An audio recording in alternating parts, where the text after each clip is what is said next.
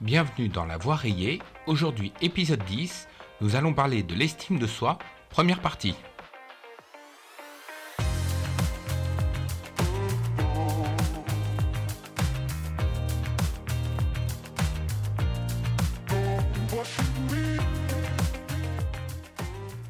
Comme l'a si bien dit un célèbre ours en peluche de Disney avec sa naïveté, la confiance en soi, c'est quand on se sent tout petit devant un grand problème, mais qu'on sait qu'on est plus grand que tous les petits problèmes. Aujourd'hui, nous ouvrons une série de trois épisodes sur un sujet essentiel qui touche chaque enfant, qu'il soit à haut potentiel intellectuel ou non, l'estime de soi. Vous savez déjà que l'estime de soi, c'est un élément clé dans la vie de tout individu, mais dans cet épisode, nous allons plonger plus profondément dans ce sujet en mettant l'accent sur les différents aspects de l'estime de soi. Alors que vous soyez dans la voiture, dans les transports ou tout simplement à la maison, détendez-vous dans les prochaines minutes, nous allons découvrir comment l'estime de soi peut devenir un véritable allié pour les enfants surdoués.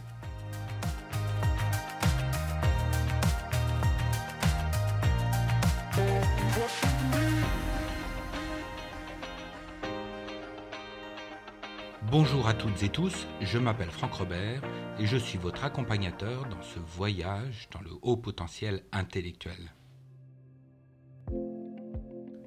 Pour commencer cette série, évidemment, nous en passons par le moment définition pour être sûr que nous parlons de la même chose.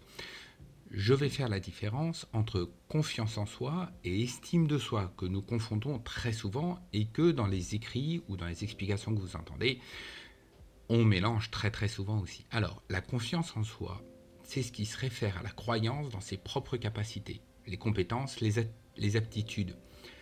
Elle concerne principalement la manière dont vous évaluez votre capacité à accomplir des tâches spécifiques ou à faire face à des situations particulières. Un enfant avec une grande confiance en soi va avoir tendance à croire dans sa capacité à réussir et à surmonter les défis. La confiance en soi, ça peut varier d'une situation à l'autre, et un enfant peut avoir confiance en soi dans certains domaines de sa vie tout en manquant de confiance en soi dans d'autres. L'estime de soi, en revanche, c'est une évaluation globale de sa propre valeur en tant que personne. Elle englobe votre perception de votre propre valeur, de votre dignité, de votre amour propre. L'estime de soi n'est pas nécessairement liée à des compétences ou à des réalisations spécifiques, mais plutôt à votre sentiment général de votre propre valeur en tant qu'individu. Une personne avec une estime de soi élevée a tendance à se sentir digne d'amour et de respect indépendamment de ses performances ou de ses réussites. Pensez à l'estime de soi comme un miroir intérieur, reflétant comment l'enfant se voit dans différents domaines de sa vie. C'est cette image qui influence grandement son bien-être émotionnel et psychologique. L'estime de soi joue un rôle essentiel dans le développement de tous les enfants, évidemment. Mais comme les enfants HPI ont un fonctionnement et des émotions plus intenses, elle a aussi un impact très important chez eux, notamment sur leur bien-être émotionnel et leur réussite. Explorons pourquoi. Premièrement, avoir confiance dans ses capacités.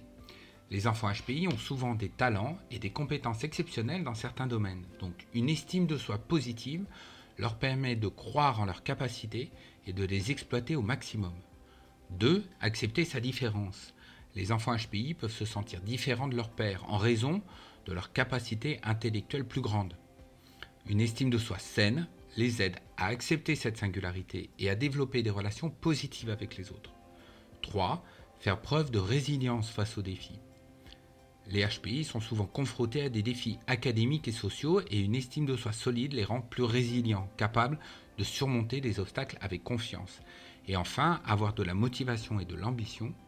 Une estime de soi positive, ça peut stimuler la motivation et l'ambition chez les enfants HPI. Ils sont plus susceptibles de poursuivre des, objectifs ambitieux et de réussir dans leurs projets. Vous le savez certainement, en tant qu'adulte, l'estime de soi est un concept complexe. Une bonne estime de soi ne se décrète pas, d'autant plus qu'elle est constituée de plusieurs éléments interconnectés. Explorons ensemble ses principales composantes. L'estime de soi académique. Cette composante concerne la perception de sa propre compétence dans le domaine scolaire. Les enfants HPI peuvent développer une forte estime de soi académique s'ils réussissent bien à l'école, mais elle peut être affectée s'ils sont confrontés à l'échec, à des défis académiques ou à une absence de validation par leurs enseignants ou les parents.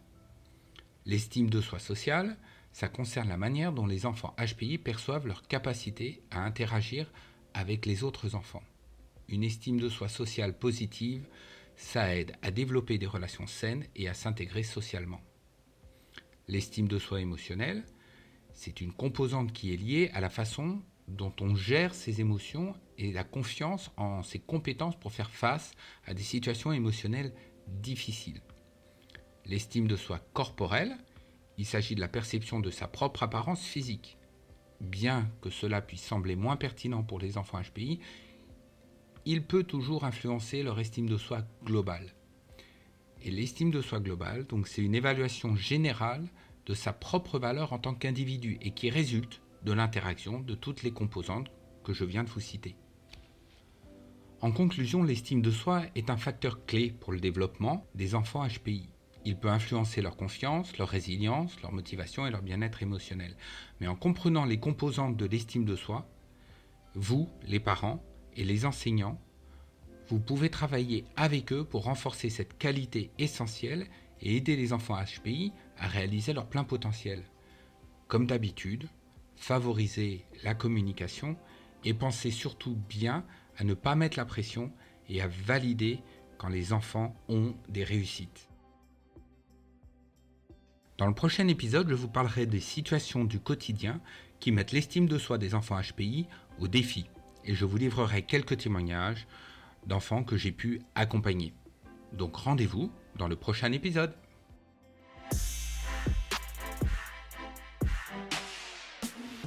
Merci d'avoir écouté cet épisode jusqu'au bout. Si vous avez aimé, abonnez-vous et laissez-moi 5 étoiles et un commentaire sur votre plateforme d'écoute préférée. Et partagez le podcast avec vos connaissances qui aimeraient en savoir plus sur le HPI. La voix rayée, c'est tout pour aujourd'hui. On se retrouve très bientôt pour un prochain voyage. Au revoir.